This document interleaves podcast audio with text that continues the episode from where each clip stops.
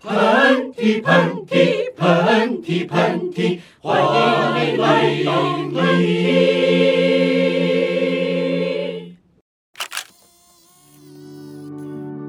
我会认为激起某一种强烈的情绪的故事，它就是一个好故事。我不太相信走马观花、很表面的东西会诞生故事。世界上这些哲学家写的书还不够多吗？好像你读完了他说的话，你就应该懂了一样，可是你还是不懂。假设人类可以长生不老，这个世界会变成什么样子？那这个世界会变得非常的保守。我们的节目一上来就要说这么多实话吗？韩夏，你可以跟我们的听众朋友们描述一下你现在身处何地吗？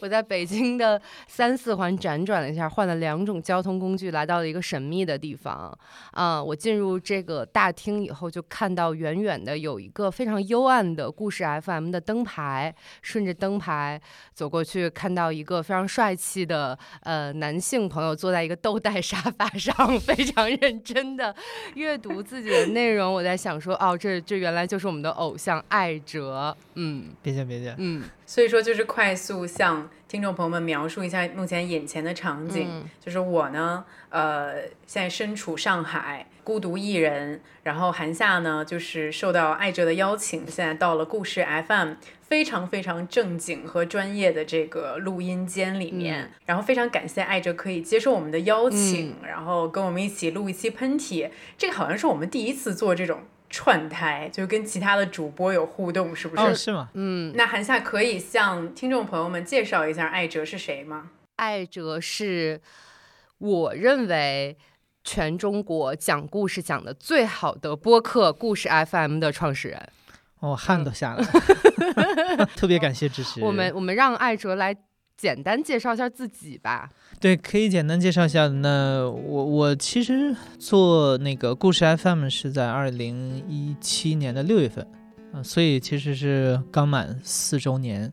然后我在此之前一直是在媒体工作，在准确说是外国媒体的驻华记者站工作，有有七年的时间。之所以会做故事 FM 这档节目，也是因为呃我自己是一个。听 podcast 比较多的人，在外媒的工作里头有一段是是在电台工作，所以对呃像欧美的一些电台节目、一些播客就非常的喜欢。嗯，这种偏叙事型的播客节目在中文世界里一直没有，所以我觉得很可惜。在二零一六年的时候，就当时先做了一档叫爱哲电台的个人播客，后来发现这这个事儿值得继续做下去，那后来变成了故事 FM，一直到现在，嗯。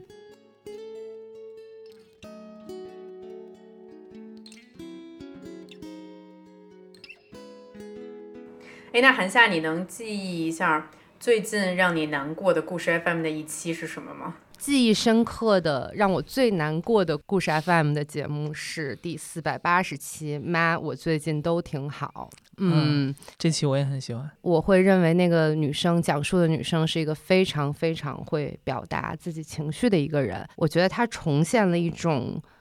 我想要去跟父母进行，但是从来没有进行过的对话。我觉得我永远都忘不了我当时敲门的时候，需要鼓起勇气的那个时刻。我不知道我怎么跟他说。我妈打开门看见我就愣了，就大概十几秒钟都没说话，就说：“你怎么又回来了？出什么事儿了？”我就坐在他的床上跟他说：“我离婚了。”说了大概的情况。然后我还记得当时那个场景，也是工作完了回到家就打开这期。我一般很爱在那个做饭的时候听，听完了听着他吃完饭，然后再进行自己夜晚的一些活动。当时我记得我做不下去饭，我整个人跪在沙发的地毯前面，我那个眼泪就打湿了沙发垫儿，就说说的真的是有点有点。做作有点过分，但是确实是是这样的。听完那期节目以后，我会觉得那是一种情绪的一种释放，嗯，而且这种释放对于我来说是非常健康的。对，我特别同意。就是呃，就是很多人说我们的故事这么悲伤，但反倒有很多听众呃听完之后反映说。他听完之后会感觉很解压，是因为其实呃每个人生活当中都有很多压力，很很难受的事情，但是他听到了，其实有一些人他可能经历更加不容易去承受，但是他却能够啊停下来，然后他有一个自己的。呃，解答或者说是理解的方式，这个其实会让很多人感觉呃得到一点救赎的感觉。对，嗯，竹子你呢？你最近听的哪一期让你印象最深刻、最触动你？我真的完全没有想到，最触动我的是最近的一期，叫做《告别教育》，我的宝宝，你在天堂好吗？我跟你说，艾哲，我真的是一个泪点特别高的人。我很少哭，然后那一天呢，我就是在跑步机上，早上起来，然后自己在那里做运动，我在想说，哎，这一集我要没孩子，随便听一听吧，就说说什么东西就听了，我然后就我的汗水跟我的泪水就 交融在了一起，然后我就想说，这跟我有什么关系？我为什么会被这个故事如此的打动？嗯，然后她是一个身在加拿大的妈妈，然后她的呃。小宝宝，然后在四五个月的时候流产了，可能这样一个在中国说来就是非常普遍的故事。但是他告诉我们在加拿大他们是怎样跟一个小婴儿去做完整场的告别，就真的把他是真的也视为一个生命体。但是比如说我被这一集所吸引的原因是它非常的不一样，它给你提供了一个新的角度去想一件你让你觉得习以为常的事情。嗯，所以说，在我看来，这一集就是一个很好的故事。然后还给他印了脚印和手印，其中还有一段话，大意就是说，在这个世界上，没有一双脚能够小到不留下任何的脚印。我就会觉得这双小小的脚印，它来过这里。我其实，在二零一七年的时候就去上海采访过一位妈妈，她有记日记的习惯，记了怀孕日记整个过程。那后来孩子出生之后，发现有先天心脏病，那没多久，的确孩子就夭折了。她给我呃读了当时她写的日记，那期故事可能是最早我们听众意识到声音这种媒介呃它的感染力吧。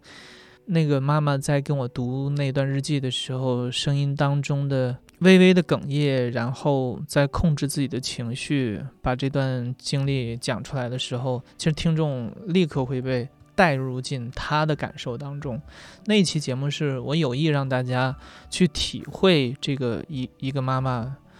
受到这种痛苦到底是一种什么样的感受。那时候我还没有孩子，但我当时在讲剪那期故事的时候，真的是。哭了很多遍。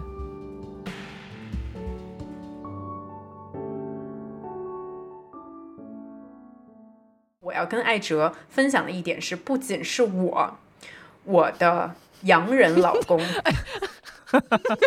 我的洋老公现在使用故事 FM 学中文，并且他想向我向你传达，就是故事 FM 学中文真的太好用了，因为你们的公众号上面就是有照搬的写下来的。这个故事就是生意，嗯，所以他会把文字版本先阅读一遍，然后再去听这个听力的版本，嗯，然后很有趣的是，他听的第一集是呃河南的犹太人的那一集，然后通过故事 FM，他真的更了解中国的生活了，并且可能他会问我一些非常非常本土化的一些东西，呃，比如说什么叫做你们家那位，你们家那口子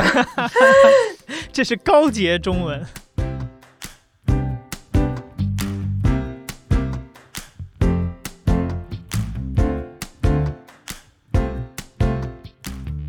其实艾哲刚才在说的时候，已经撩拨到了很多韩夏和我今天想跟你讨论的话题，包括你到底是怎么做故事的，然后你是怎么找故事的，你是怎么采访他们的。因为作为内容创作者，我觉得我俩之所以这么喜欢故事 FM，也是对于你们的很多后期的制作过程感到深深的好奇。我们带着很多的问题来，那首先呢？我们可能想问一个很大很笼统的问题，我们想在开头问出这个问题，但也许结尾的时候再去重新回顾它。那这个问题就是：你们觉得到底啊，什么是一个好故事呢？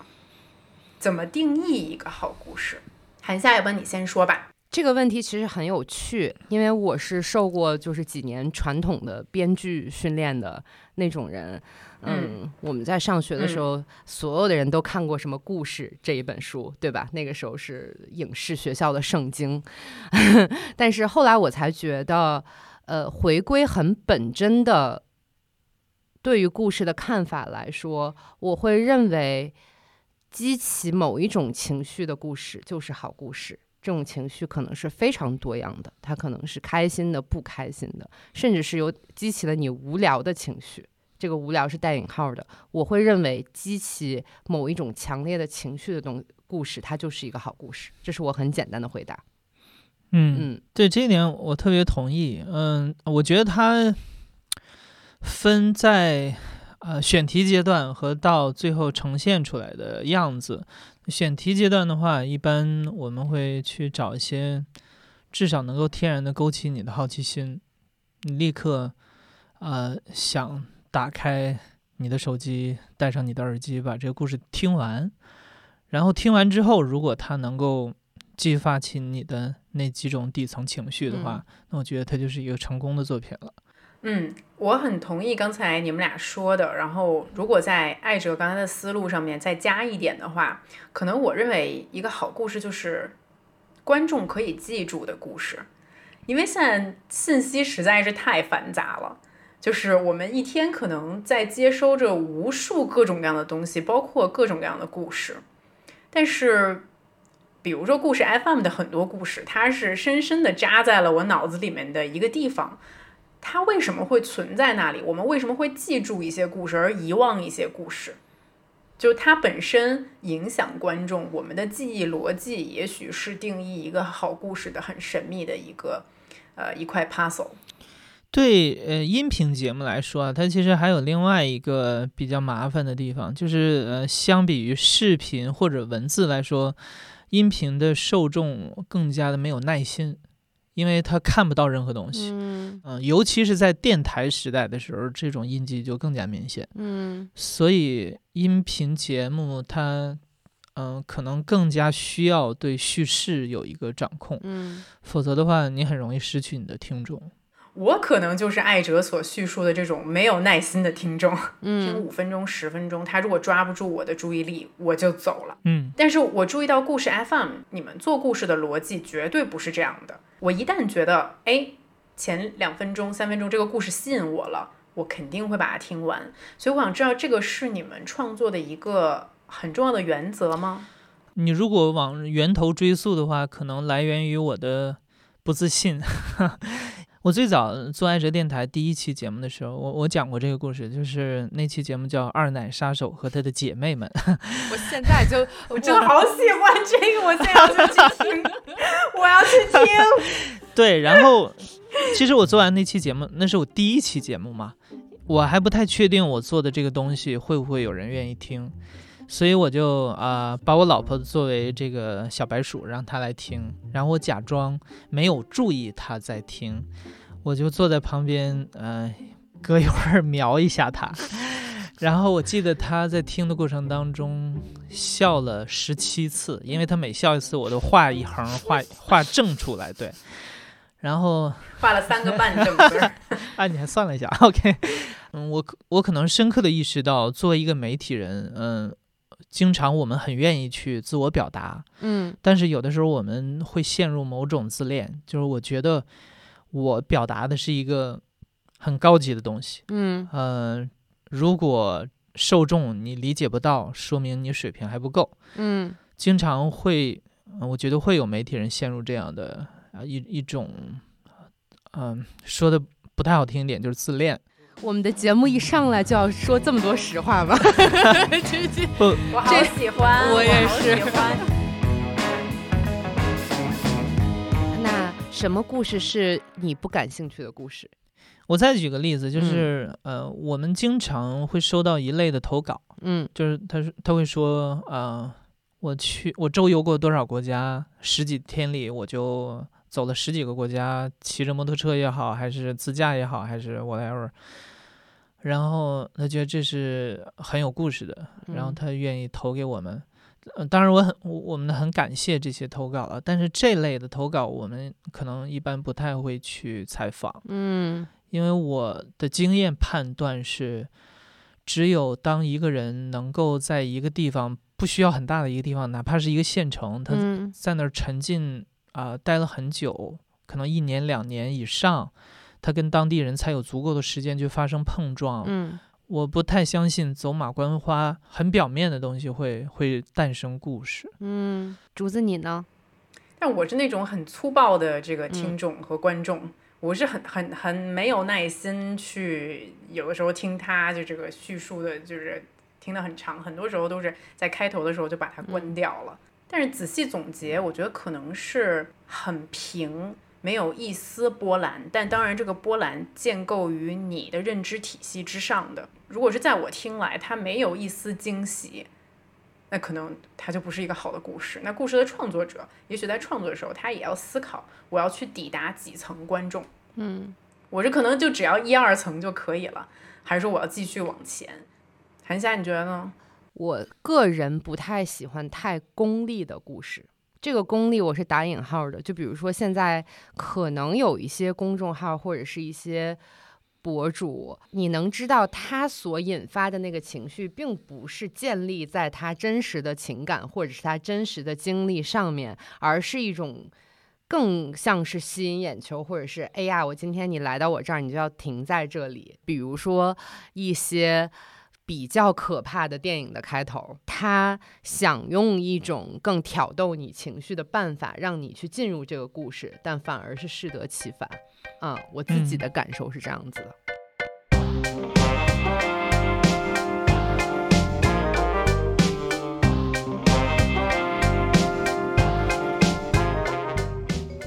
那你能给我们讲述一下，一般你们呃从选题阶段，然后开始到确认这个人，然后开始就是采访他，这个大概的过程是什么样的？就实在是太好奇了。呃呃，我们的团队里面有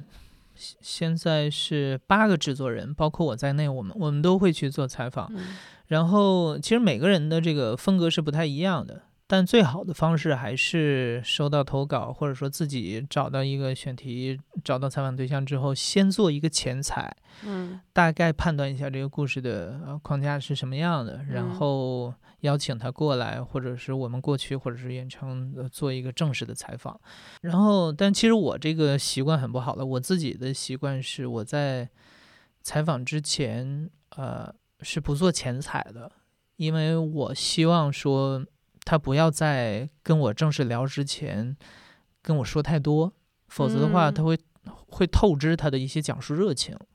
我希望他就是第一次来，然后第一次跟一个朋友把这段经历第一次讲出来。哎，我其实还蛮好奇，就是艾哲的采访风格的，因为感觉你们的呃这个讲述者会把很多细节描述的非常的丰富，所以这些会是你主动引导的吗？呃，我会问的很细。一般我们一个采访的话，大概要两到三个小时吧，有的时候会更长，但最后大家能听到的就半小时。嗯所以其实大量的都会被剪辑掉。那我们一般，呃，我不是说尽量一次成型嘛？那采访的时候我们会问的事无巨细。我跟竹子其实之前我们都拍过挺长时间的纪录片，我自己可能拍过有五年左右的纪录片。然后我最害怕的场景就是今天经费又很少，然后我坐在那边来了一个人，大家坐下以后，你怎么引导他，他都不说话，就很难说话。嗯，可能有可能是晕镜头，但也有可能是这个人就是天生不善于表达。就遇到这种情况的时候，你怎么办呢？我反倒挺喜欢挑战这种类型的，嗯因为你你知道我们的一个定位就是用普通人自己的声音讲述普通人自己的故事。嗯那什么是普通人？就是有一些可能一般的媒体不太会去采访的一些人。嗯嗯，我自己比较自豪的一次是我采访一个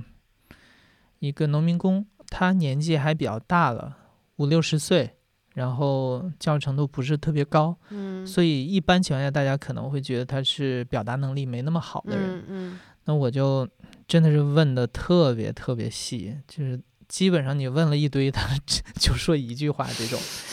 但是这么一句话一句话的，所以这种的确会痛苦一点儿。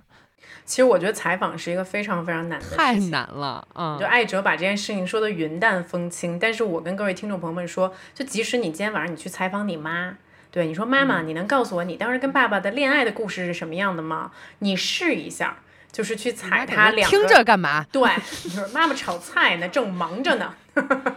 反倒这种嗯最亲近的人，他可能会嗯有些事情不愿意跟你讲。嗯哦，嗯所以反而是就是可能跟这个被采访对象之间有一种距离感，是一个优势。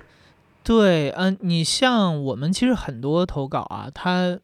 它实际上是一段不太容易启齿的经历，嗯但他呃，而且他一般上我们节目节目的时候，他要求匿名，甚至会给他变声，但是他还是希望讲，他不希望周围的人听出呃听出来他是谁，但是他愿意有人听到这个故事。在这儿我跟大家分享一个，就是呃，在采访这个体系中，不管是你的老师也好，还是你的前辈了也好，总是会教你一个技巧，就是说，有的时候你的采访对象不说话的话，你也不要说话。然后你们两个就一直在那儿尴尬，然后 最终他总会说出话来。这点我真的做不到。听众朋友们，我跟你们说，你们千万不要听这种，就是从以前二十年来，也许我不否认他在很多场景是有用的。我的老师告诉我说，你盯着他的眼睛，他总会跟你说话的。结果就是我们两个大眼儿瞪小眼儿，互相看了十分钟，对方还是没有说话。哎，你知道，就现在的可能现在的九零后和零零后对于《鲁豫有约》这一档节目已经没有那么熟悉了。但是我记得，我记得我原来在学校的时候，我们是看会看，比如说像鲁豫的采访风格。但是对不起，鲁豫老师，但是鲁豫老师我觉得就是会采用这种较为空白，是他不去填那个空白。嗯很多时候我就觉得他坐在那里和一个大牌嘉宾在那里，然后他就会非常镇定的说，啊啊啊，那后来呢？然后但是这中间的停顿真的可能已经超过三秒了，嗯就是我就会觉得非常的尴尬。嗯但是好像在某种情况下又能激发对方说出一些话来。是，艾哲，你你有试过吗？因为你的采访对象实在是太多了，嗯比如从这个河南的犹太人到法拉盛的按摩师，到南极船上的探险队员，嗯但你不可能跟所有的人都可以 relate，给你给他讲你自己的经历。对于那种你觉得他跟你的距离感很强的人，你会试着怎么去发挥你的这种同理心呢？嗯呃，首首先说一下那个，就是我们团队，我刚才说了有呃七八个制作人，我们嗯都做采访，所以嗯其实这些故事是由不同的制作人来采访的。嗯嗯，但是你回到刚才那个问题，就是离你，我觉得无论多遥远的人，你们一定会有一些相似的共鸣的东西。嗯因为我在采访当中，我会讲很多自己的经历，去诱发他说一些共鸣的东西。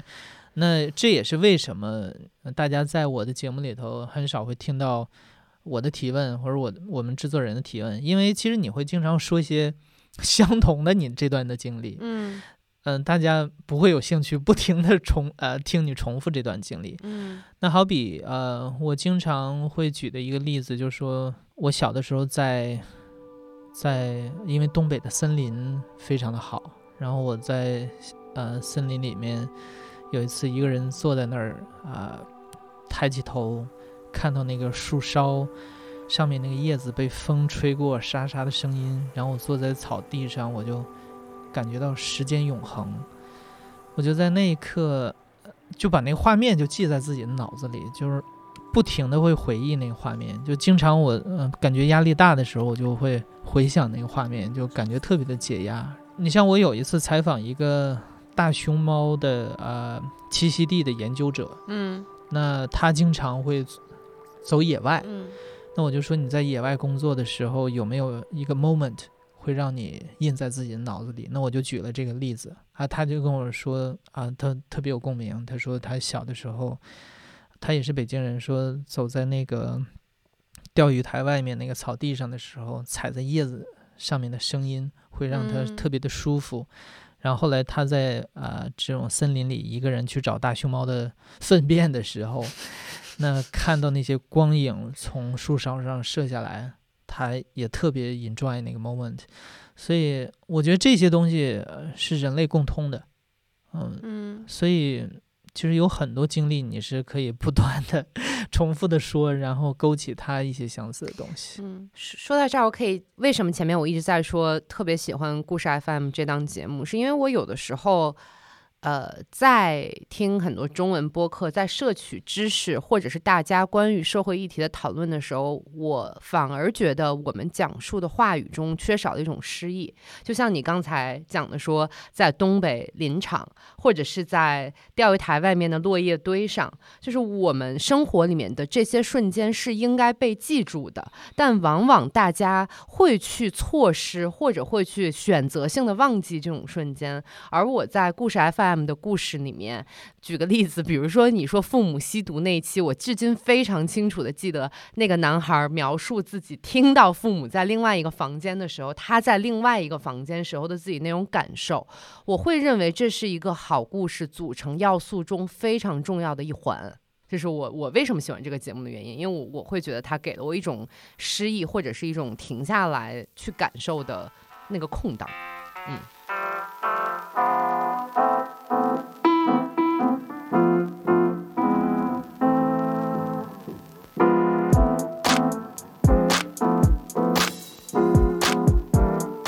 个表达，嗯，我还蛮想问艾哲，就是我个人感觉啊，比如说，呃，就身边也有一些同事啊，或者刚认识的朋友，但是我觉得可能是咱们中国人比较内敛的原因，但是喜欢讲故事，或者说是哪怕是去跟身边的朋友讲述说啊，昨天发生了什么，上周我遇到了一个特别逗的事儿，但能把这个故事说的栩栩如生，有很好的表达能力的人。非常少，嗯，这是我个人的见解，嗯，对我非常同意。所以其实呃，我特别不建议，嗯，就是大家过于依赖于讲述者他的表达能力。嗯，我们也经常会有听众有这种误解，就是经常问我们说，你们上哪儿找那么多表达能力好的人？这个我觉得是，他是反过来的，是呃，要求我们的制作人有非常棒的采访的技巧。然后同时，脑子里对叙事框架是非常清晰的，这样才能够保证一个故事是流畅的，并不应该过度依赖于这个受访者。我认为，一个受访者如果他真的有一段特别好的故事的话，他没有讲不出来的时候，只是没有一个人帮助他把这段东西挖出来。对，我觉得这个我们团队的这个，呃，呃。制作能力其实是其中的核心。嗯嗯嗯这其实就是我我问一个可能有一点点刻薄的问题啊。就既然说到这里了，没问题。呃，刚才艾哲起，就是艾哲前面也有说到，说就是其实在中国记录故事、记录别人的故事、他者的故事这样的播客是比较少的。那故事 FM 基本上可以算是一个先驱者。那甚至到现在，好像跟你们同质化的竞争者不是那么的多。就是至少我们打开播客，可能大多数现在播客还是访谈类的，或者是观点类的，不是故事类的。呃，那么如果说去了解别人的故事，好像听上去并不是一件很难的事儿。嗯，就是我就去找这些故事就行了。那你觉得为什么呃播客界没有更多的故事 FM 呢？如果有的话，你又觉得说故事 FM 可以打过他们的地方是什么呢？嗯，的确，这种类型的节目是比较少见的。我觉得这个最重要的还是，嗯，刚才我说的有这种呃叙事能力的制作人，这个人实在是太难找了。嗯，我现在最痛苦的事儿，呃，或者说我们这个行业的瓶颈，就是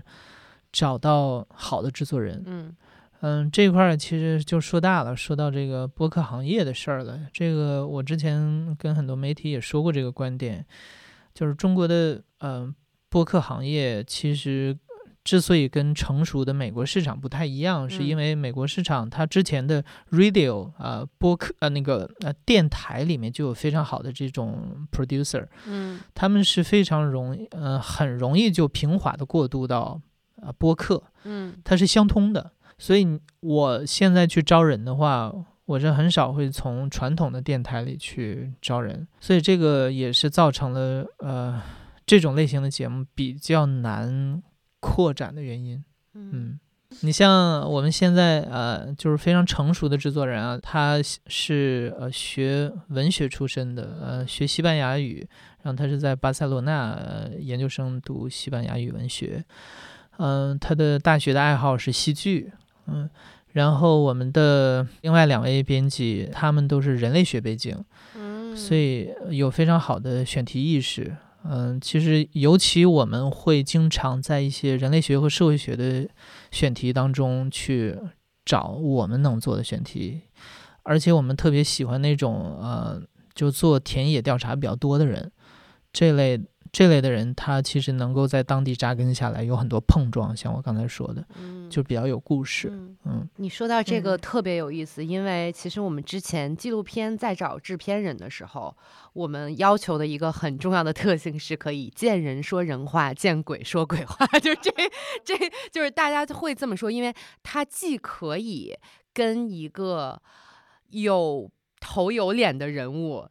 进行一场会谈，但是他又可以跟一个看门儿的保安大哥或者是一个农民工的兄弟进行一些烟和酒的交换，就是就是我们可能说说的是比较比比较嗯接地气的，但是确实这一点是非常非常重要的，对对一个制作人或者制片人来讲，对，我觉得这就是一个好的记者应该具备的素质。你跟什么样 level 的人都能对话得上，嗯他都会觉得呃跟你说话是舒服的，他能打开自己。嗯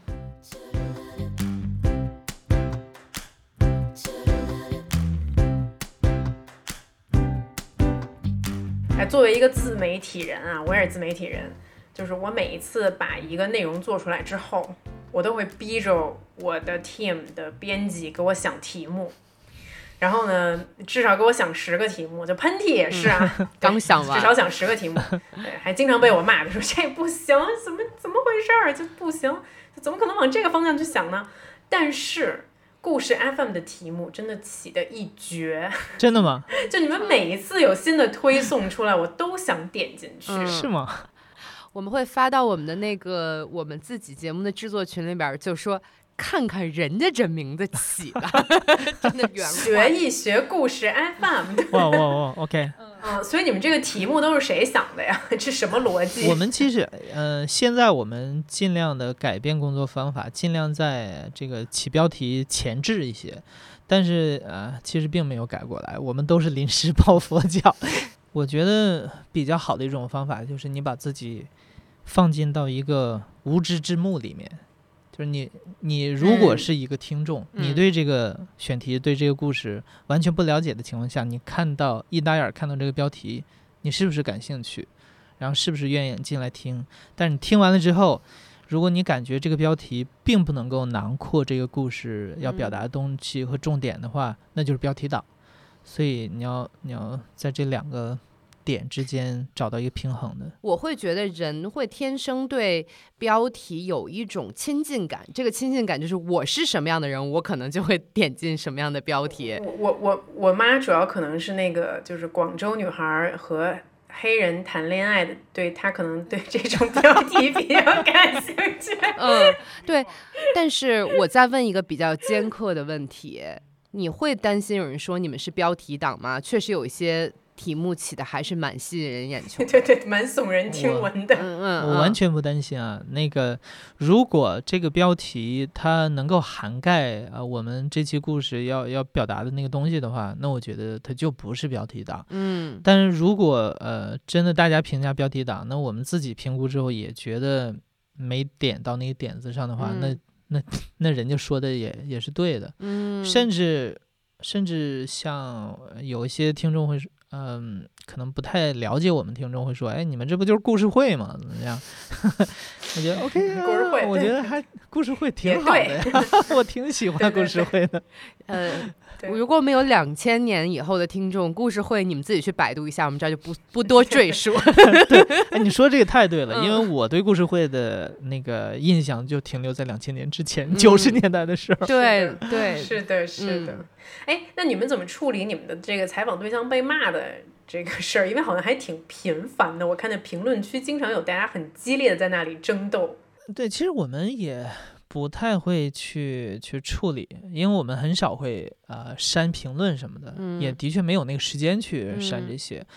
呃，我们能够做的最大的保护，对这个受访者，其实是在采访的时候。我们采访的嗯时候就会提醒他们说，哪一段儿如果你担心播出之后呃对你有不好的影响，你你提前告诉我，我们都会把它剪掉。如果它嗯对故事呃这个主框架没有影响的话啊，嗯、然后如果你觉得你需要被变声，那我们就变声。嗯、需要匿名，呃，一般情况下都会选择匿名。嗯所以其实已经有很多层的呃保护措施。哎，有没有什么让你比较惊奇的这个三观？就是这个听众的三观，就可能你会觉得说，哇哦，大家居然对这件事情的接受度这么高，或者说，哎，大家居然接受不了这件事情。尤其是你现在做了四年了，就他会会不会有有一些事情是流动的，是变化的？我跟你说一期，就是我们之前做了一期节目，叫《一个自卫成瘾者的口述》。我我知道那一期，嗯，我听过，对，那个一般人一打眼儿看到这个标题，可能就觉得很猎奇，嗯然后性相关的这个东西，呃，可能不入流的故事。但是那期节目大家听完了之后，呃评论区让我非常感动，就是那个那个讲述者啊，他是很少的一个会在我们评论区里冒泡的讲述者，他出来嗯说了自己是谁，然后感谢大家收听。结果在他那条留言下面，呃，网易云上下面留言超过上千条的留言，哇哦大，家都在安慰他。然后因为他说的他那种其实呃之所以会自慰成瘾，是因为就是平时也没有什么朋友，的确嗯是一个社交很隔绝的一个人，但大家都在留言愿意做他的朋友。对，所以那期节目反倒是我没有看到任何人说他多恶心啊什么之类的这嗯样的评论。那那个是让我特别呃非常宽慰的一一个一个话题。对，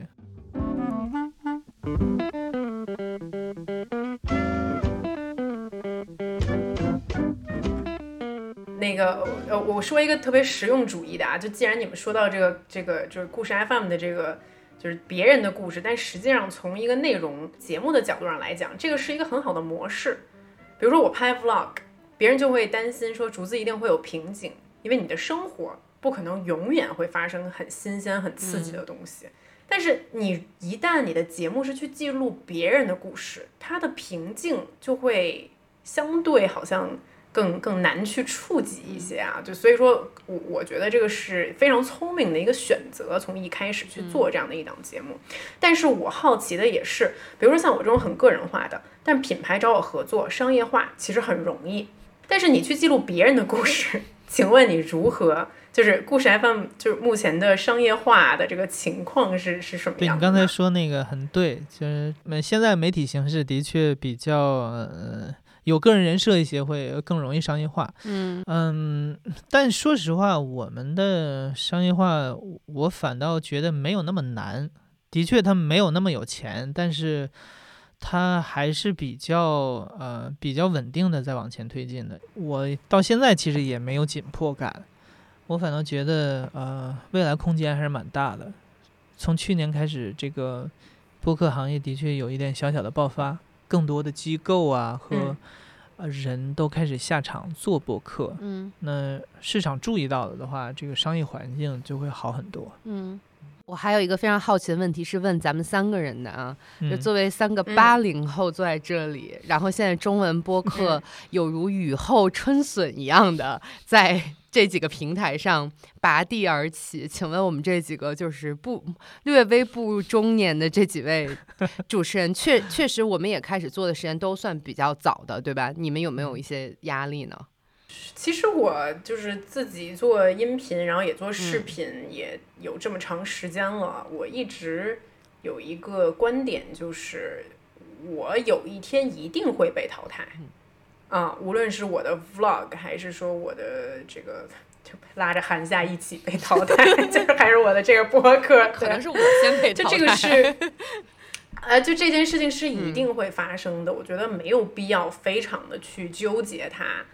呃，就像是可能我们小时候看《康熙来了》，觉得太好看了，这个节目就是就怎么会有像小 S 这样的主持人？但他可能坚持了十年，他一定也是会结束。而且就是每一个创作者可能会把你就是生命中最好的一段时间拿出来去做这件事情，然后那同时，尤其像我们这种可能更加的个人化的这种创作者，那你也会接受，可能你也要接受，有一天也许你就要退出这个历史的舞台。对，所以我可能个人是这样的一个观点啊，就听起来有一点点消极，但是呃。我觉得，如果你是提前给自己做好这种准备，反而是比较放松的。对，嗯，对我很佩服竹子一点，就是做这种嗯呃 vlog，其实是把自己的方方面面摊开在给大众面前，然后而且还能够。吸引到大众的关注，真的觉得这个拍的好，然后有意思，这个难度是非常非常大的。就是你让我做这样事儿，我我是完全做不到的。包括我们之前也的确研究过你做的这个视频，这个，因为我们也在想是不是可以扩展一些多种媒体表达方式。嗯。但是说实话，像你做的这种水平，我们是做不到的。嗯。对，然后。呃，说回到那个话题，就是我更希望说我们的节目能够做的尽量长远一些，因为我觉得这种讲故事的方式其实它是很传统的一种方式。嗯，你像可能在没有这些媒体之前呢，甚至古代大家也是通过这种口口相传来讲故事的。嗯，这种这种方式本身它并不会被淘汰，但。嗯，你你节目当中要传递出来的东西，这些价值观之类的，是会被淘汰的，因为现在，就其实每隔几年，这个大众的道德道德观、价值观都会发生很大的转变，所以我们尽量做节目是能够做给未来，就是很多年之后，大家在听这期节目的时候，也不会觉得说，嗯。那可能前几年的人才会这么想，现在我看这个听这个节目就是一股恶臭，所以 这个真的呃，可能需要想得远一点。嗯，之前我们在想，大家都要说找到你的目标群众、你的目标听众，对不对？我反而想要更个人化一点，就是我想要我的故事，或者是我写出来的故事，或者是我说出来的关故事是给这些人听的。那也许这些。经验和故事足够有趣的话，这些人他们会变老，他们下面的人会长大，但是他们还是这样的一类人。那我如果足够个人、足够真的话，我不变假的话，那这些人可能他们一直都会在那儿。这是我的一个想法。嗯，对，嗯，我非常有同感。就是最后，你你如果不停的去寻找这个目标用户到底是谁的话，其实变成一个疲于奔命的这个一个结果。就是我经常跟我们的团队也说，就是你做这一期节目，你不必去考虑听众怎么想，因为你不知道听众是谁。哎，你说到这个，会让我想到就是。比较早之前在 YouTube 上看到，在那种 Creator 大会上面，然后有那种很资深的 YouTuber，他曾经说过一句话，就是说，呃，就是你要记住你是怎么开始的，对，你是怎么打动你自己的，对，你是你为什么一开始要去选择讲这个故事？因为那个时候你没有任何的听众，没有任何的观众，对，然后很多年之后，可能当你有了观众的时候，你会患得患失，去想说大家要干什么，大家想看我干什么，嗯。而去忘记了你一开始的那个动力是什么，所以刚才听到艾哲你这么一说，我觉得你们的这个思路是非常正确的，让我挺感动的。没想到这变成了一期感人至深的节目。我我反倒觉得这是一个非常讨巧的方式了，就是你想那么多没用的，花你那么多精力，你倒不如就是沉下心来，就面对你自己的团队这些同事们就好。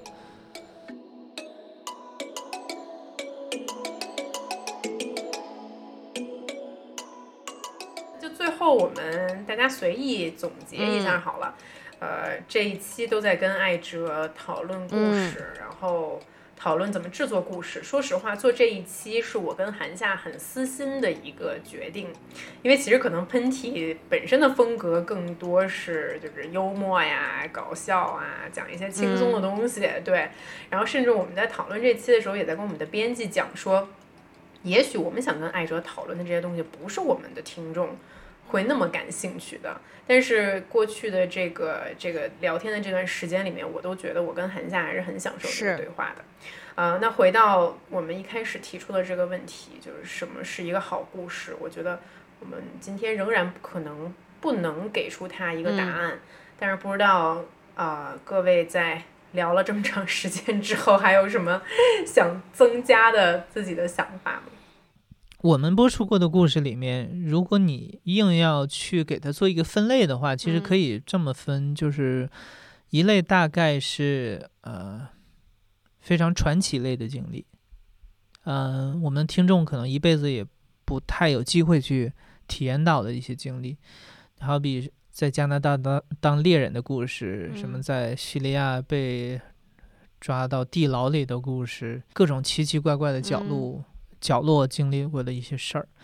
那另外一种就是听完了之后，觉得原来这个世界上有人跟我有相似的经历、相似的感受，觉得非常的有共鸣。所以其实这是两种不同的代入感，这个可能是最后从呈现效果上来说，呃，我觉得算是好故事的标准吧。今天这个对话真的给了我挺多启发的，因为上一辈的人总爱跟下一辈的人说，你们的故事不如我们的精彩，或者大家都在说，最好的故事全部都被莎士比亚写完了，之后的故事全部都是重复，或者说最好的经典电影才是最好的故事。也许这就是一个定律，就是上一辈人总会对下一辈人有所指正、有所评判，但是。也许我们有这个想法的时候，只是因为我们卡在了一个地方，就是新的那个故事和新的那个形式还没有出来，所以我就说一句，我斗胆说一句很俗的话，我觉得好的故事还没来呢。嗯，对，我听过一期播客，我忘了叫什么名字，一个美国的播客，然后他们提出了一个假设，让大家来辩论，就是说，假设人类可以长生不老，这个世界会变成什么样子？那其中的一个。呃，观点就是说，那这个世界会变得非常的保守。嗯，人老了之后，越来越坚信自己，呃，活过的那些年代，自己经历过那些事儿才是最有价值的。所以，其实这个时时在提醒我自己，就是说，尽量保持一个比较开放的心态。也许一些年轻人 现在的兴趣爱好或者做的事情，你不能理解，但是。你尽量带入他们的角色去想一想，嗯嗯嗯，所以也别怕，就是也许咱们俩六十多岁的时候，竹子还会有更精彩的故事。嗯嗯，就是在最后的时候，可能我就是也在思考一下，就到底故事的意义是什么。然后呢，这让我想到，就是我上小学的时候，为了这个应付语文老师，然后曾经买过一种就是学生最不该看的书，就是经典名著总结梗概。所有的书就是通过一段话，然后这个总结出来了。怎么写的？基督的 基督山伯爵讲的是什么？三个火枪手讲的是什么？等等等等的。然后那个时候我就有一种迷思，我就想说，这个书这么厚，但其实它这个讲的故事和道理就很简单啊，就我知道就好了。我为什么非要去看这个书？我为什么非要仔细的去读这个故事呢？等我长大了以后，然后网络上有一个呃非常流行的话，就是这些道理我都知道了，但是还是过不好我的人生。嗯啊，然后后来我才发现说，其实对于人来讲，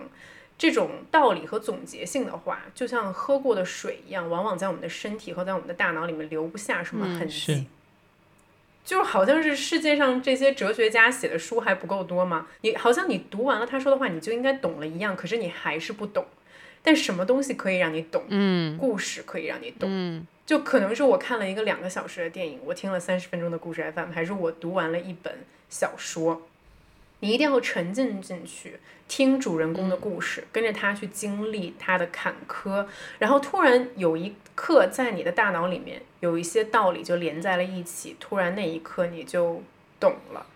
那么我想，可能这个就是故事的意义，也是像艾哲这样的故事的讲述者存在的意义。嗯嗯，说的很好，谢谢，把我拔高到了一个我之前没有想到的角度。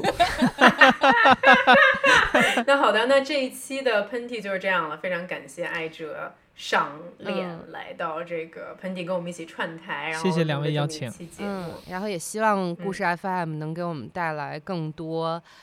能让我们笑或者能让我们哭、能让我们震颤的节目。谢谢艾哲，嗯，谢谢，谢谢，嗯嗯，谢谢艾哲，拜拜，拜拜，拜拜。在这期的尾声，还想告诉听众朋友们。我们最近创建了节目专门的公众号“喷嚏 Sneeze”，会分享每期节目的文字稿，还有更多相关内容。欢迎大家搜索并关注，一起期待更多精彩的内容。